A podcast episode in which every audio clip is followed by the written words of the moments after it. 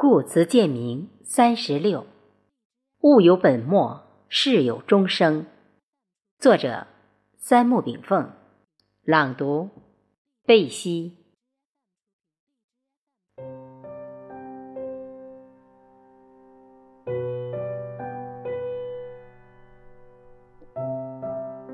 大至日月星辰，小至芥子微粒。宇宙一切万物的运动轨迹，包括生命轨迹，其实是一个由始至终，然后由终至始的循环往复的椭圆。这个椭圆轨道首尾相接，始就是终，终就是始，万物在生生不息中始终如一。这个万物运行的椭圆轨道就是道。这个承载万物运行的宇宙本体也是道。什么是道？道就是宇宙本体及万物运动规律的总称。子曰：“朝闻道，夕死可矣。”人生盛衰之过程，表面体现出一种与命运抗争的社会现象。人们围绕名利、衣食、家庭、子孙去辛苦一生，实则不过是行者践行人道的一个过程。老子曰：“人法地，地法天，天法道，道法自然。效法天地之道，功自见之，见之明德，深至达道。”大学言。物有本末，事有终始，所知先后，则近道矣。人生之过程，实为体道明德的过程。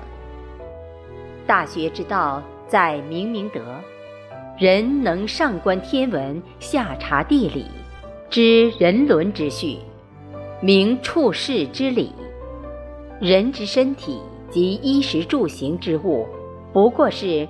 体道、物道、行道的物质条件而已，不能本末倒置。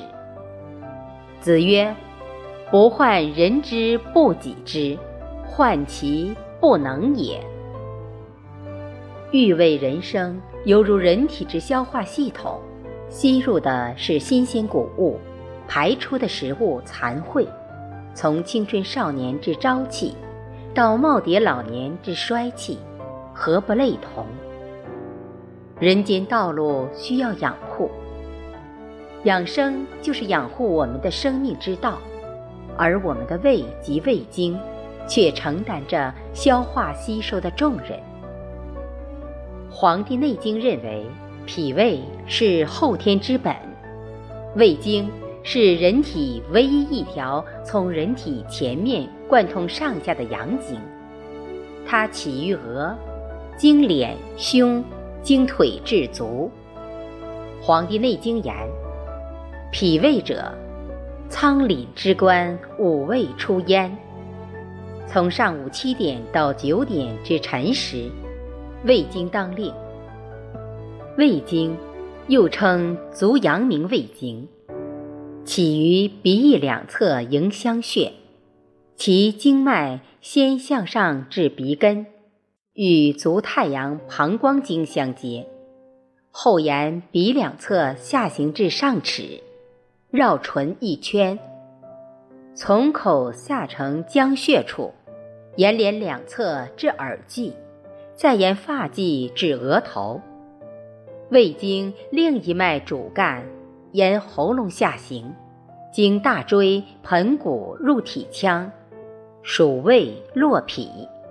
其另一脉主干从缺盆出表，沿乳中线下行，经两腿前缘中线入足第二指处，并在大指内侧与脾经，又称足太阴脾经相接。因为胃经走脸部和胸表及大腿前，故脸部痘痘、胸乳疾患、腿前无力等。都与胃经息息相关。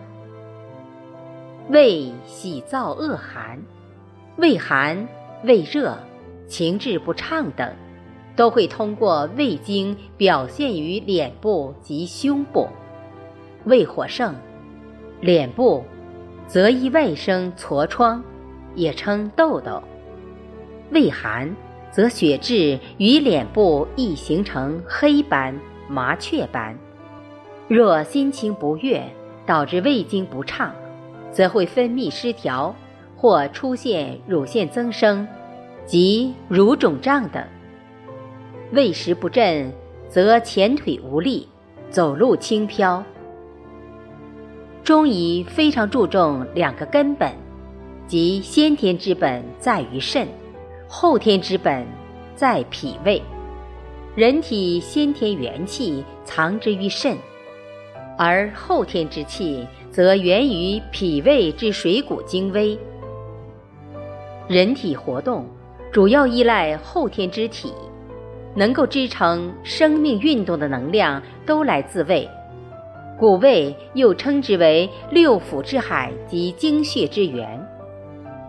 如果用一句不恰当的话做比喻来说明肾与胃对人体的影响，那么肾。决定我们生命的长度及岁寿多少，而胃决定我们生命的质量。胃气下行，以降为顺，气上逆则胃不和，胃不和则睡不安。很多疾病都是从胃气上逆产生，如腹胀、反酸、反哕、呕吐等。胃与情志、情绪关系极为密切。人之动怒，肝木立即克制胃土，胃即可停止工作，食欲荡然无存。情志变化对胃的影响很大。如喜则多食，若悲怒则不食，若恐忧则易腹泻，思则气结。故胃溃疡多发生于情志不畅引起的胃气凝聚。胃气不足，则白骨不化，消食不良；胃寒，则胃气不通，出现胀满；胃火过盛，则消谷善饥，上焦即渴。